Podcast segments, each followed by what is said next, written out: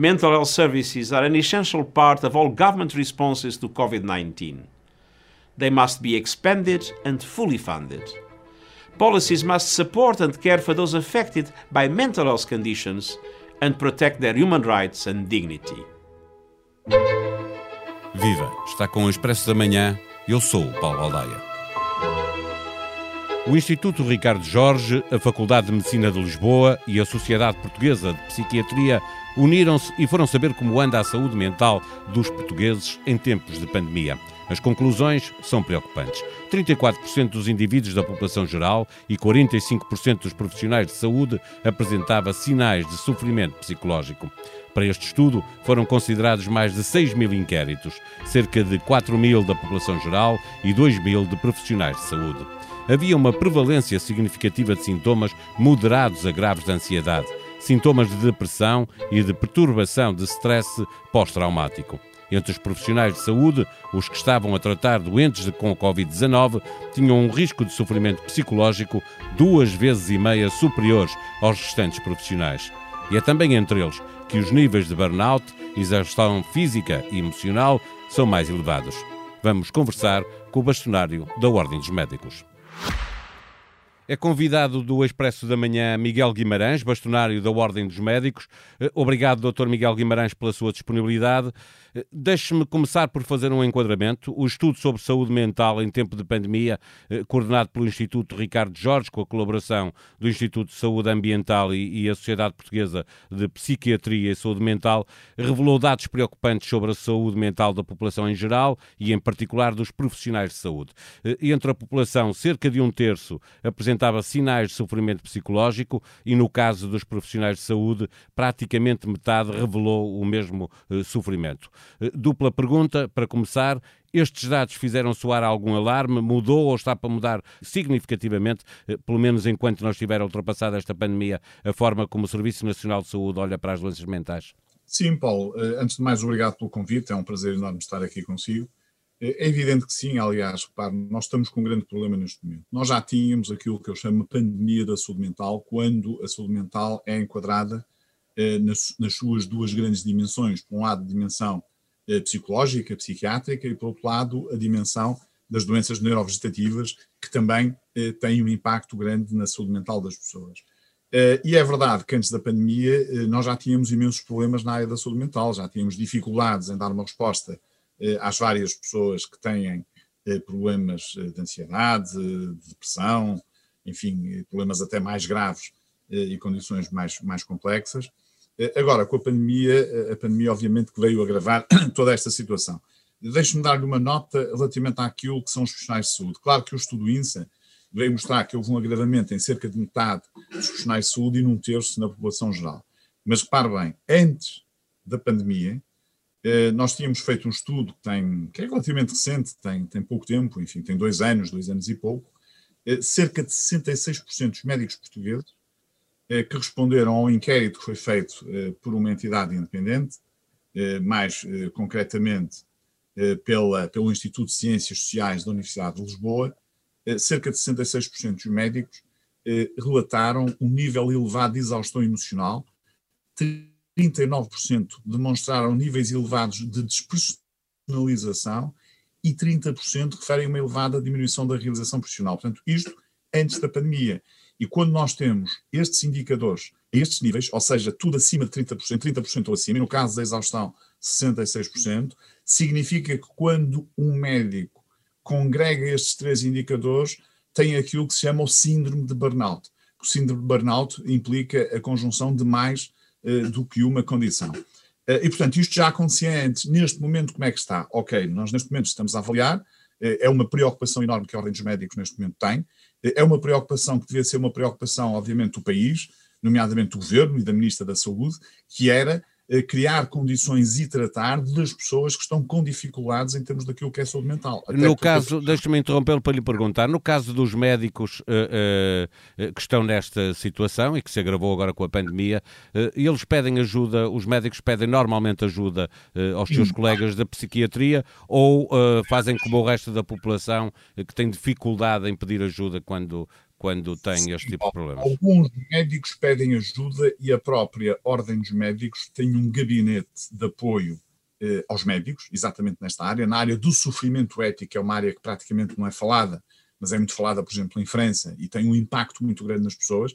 Só para, para quem não está a ouvir perceber, o sofrimento ético significa que eu estou a trabalhar sem as condições ideais, mas mesmo assim eu continuo a trabalhar eh, porque senão os doentes não têm acesso a cuidados de saúde, ou eu estou a trabalhar, a tratar doentes e posso não dispor dos equipamentos todos necessários para aquele doente específico, eh, e estamos a falar em salvar vidas, e tenho que fazer o tratamento que não tem exatamente a mesma eficácia, isto condiciona aquilo que nós chamamos de sofrimento ético nos, nos profissionais, e há muitos profissionais em sofrimento ético, sobretudo quem está a lidar eh, com, esta, com, esta, com, este, com estes doentes Covid, em termos de internamento, em termos de cuidados intensivos, é, é, é uma situação de facto de uma pressão e de um stress enorme.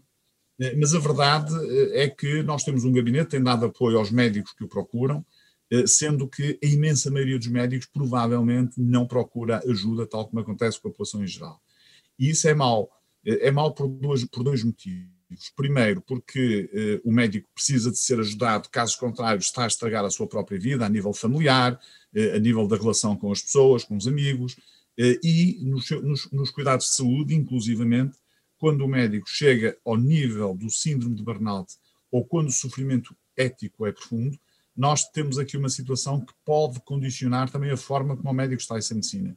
Ou seja, a probabilidade de o um médico cometer um erro aumenta, eh, porque o médico não está propriamente nas melhores condições e o médico é uma pessoa, é, é, é, é humano e, portanto, eh, nós todos eh, sabemos que quando não estamos nas melhores condições, podemos eventualmente. É mais fácil ligar, obviamente. falhar em algumas circunstâncias que normalmente, em condições normais, não falharíamos. E, portanto, eu acho que esta matéria é uma matéria que devia preocupar, obviamente, não só a Ordem dos Médicos, que já preocupa, mas também o Ministério da Saúde e o Governo. O que é feito do Plano Nacional de Saúde Mental? Eh, tem funcionado? Eh, há coisas para corrigir, melhorar? Eh, ficou a meio? Está parado? Sim, o Plano, o plano Nacional de Saúde Mental, Paulo, era um excelente plano nacional. Aliás, o plano foi elaborado já há muitos anos atrás, na altura foi muito bem elaborado Uh, previa basicamente tudo que era necessário para nós conseguirmos ter uma resposta consistente na área dos cuidados uh, da saúde mental. A verdade é que ele foi adiado durante mais de 15 anos, mesmo com os protestos dos, dos, psiquiatras, dos psicólogos, etc. As coisas foram sendo adiadas por falta de investimento. Este governo, nos últimos dois anos, eh, começou de facto a implementar algumas das medidas que estavam preconizadas na, na saúde mental, mas ainda assim, obviamente que são insuficientes, isto é, o investimento que vai ser necessário fazer na saúde mental tem que ser grande, tem que ser muito grande. Era como dizia, é como diz o Primeiro-Ministro, nós precisamos de uma bazuca, claro que não é bazuca igual à bazuca que Portugal vai receber, mas precisamos de um investimento maior que o habitual, um investimento muito significativo na área da saúde mental. Precisamos ter, por exemplo, psicólogos a nível dos cuidados de saúde primários, precisamos de mais apoio para os doentes que têm necessidade eh, não eh, de ficar internados, mas, mas que não conseguem, por exemplo, estar no domicílio. Eh, há uma série, há um conjunto de problemas que, para serem resolvidos, nomeadamente na área da prevenção, porque a prevenção é muito importante quando nós apostamos na prevenção, quer dizer que vamos ter. Já lá vamos, deixe-me, eh, porque é mesmo a parte final para distinguirmos eh, a conversa, porque eu lhe queria perguntar: neste momento nos hospitais, eh, os profissionais de saúde, onde estão muitos médicos, como vimos já nesta conversa, estão claramente com sintomas de, de sofrimento psicológico. Este mesmo estudo do INSA que estávamos a falar revela que os doentes Covid internados, 92% referiram também eles ter sintomas de ansiedade moderada a grave, eh, considerar equipas psiquiátricas e, e de psicólogos, eh, obviamente que são coisas distintas, eh, junto do, dos hospitais neste momento, deveria ser obrigatório? Sim, eu acho que sim, Paulo. Eu acho que essa seria uma boa medida, aliás, repare, para além das questões que o Paulo está a levantar de eh, as pessoas que têm a doença Covid eh, terem consequências eh, que nós ainda não conseguimos avaliar bem, quer a nível do organismo, de uma forma geral, mas também a nível da saúde mental, eh, é evidente que as pessoas que estão internadas precisam de apoio de várias formas. Eh, eu lembro que, por exemplo, há uma questão que raramente é falada, mas que também tem importância e impacto na saúde mental das pessoas, que é a questão do luto, eh, de quando morrem pessoas, das famílias, dos próprios médicos, enfermeiros, etc., que estão a tratar daquele doente e que acaba por falecer. E, portanto, o apoio psicológico, seja por psicólogos, seja por psiquiatras em casos mais complexos, acho que é absolutamente essencial e devia estar no terreno. Claro que quer os psiquiatras, quer os psicólogos eh, organizaram-se, devo-se dizer isto, aliás a Ordem está, está a apoiar eh, dois projetos nessa área, eh, para darem apoio eh, aos profissionais de saúde, eh, através de uma linha específica e através de uma disponibilidade para que isso possa acontecer. Portanto, isso também foi uma organização da sociedade civil eh, que funcionou, que está a funcionar bem. Nos hospitais precisávamos de mais gente, precisávamos de mais apoio, precisávamos de mais mais profissionais e, sobretudo, mais psicólogos e, e mais psiquiatras.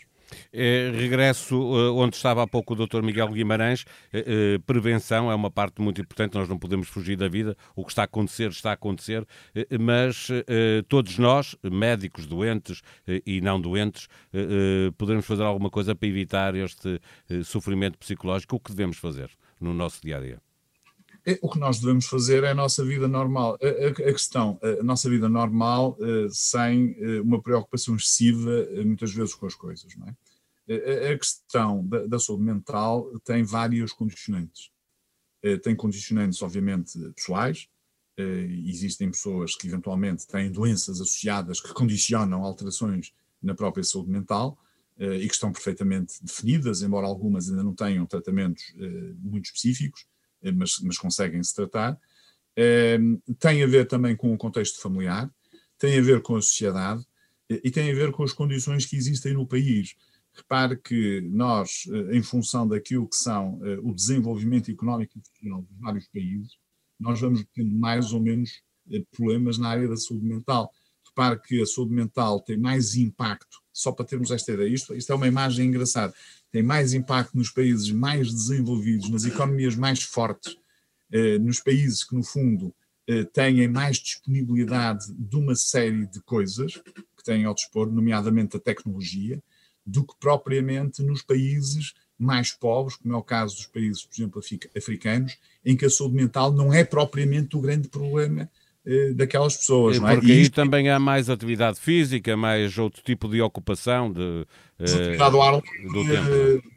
É? é, são relações completamente diferentes. Nós estamos cada vez mais fechados, nós estamos cada vez mais captados pelas novas tecnologias.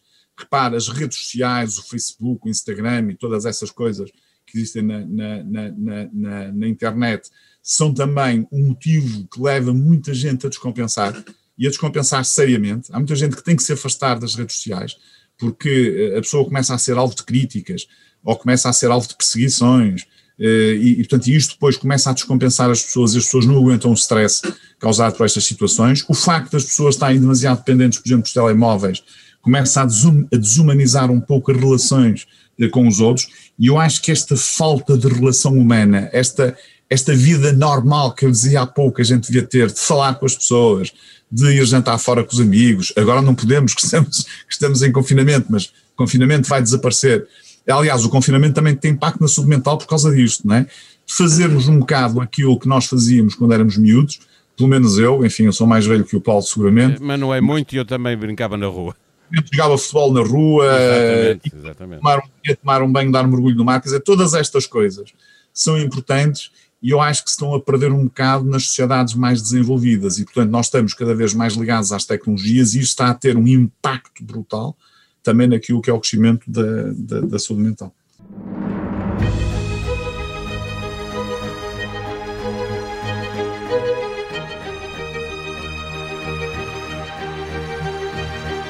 É possível que algum ser se tenha adaptado às alterações climáticas marcianas e se mantenha vivo. Quem o diz é o astrofísico Pedro Mota Machado, em entrevista ao jornalista André Manuel Correia, para ler em expresso.pt, onde também encontra as novas regras para o apoio aos pais que estão em teletrabalho por causa da pandemia, cuja evolução em Portugal e no mundo pode acompanhar através do site do Expresso.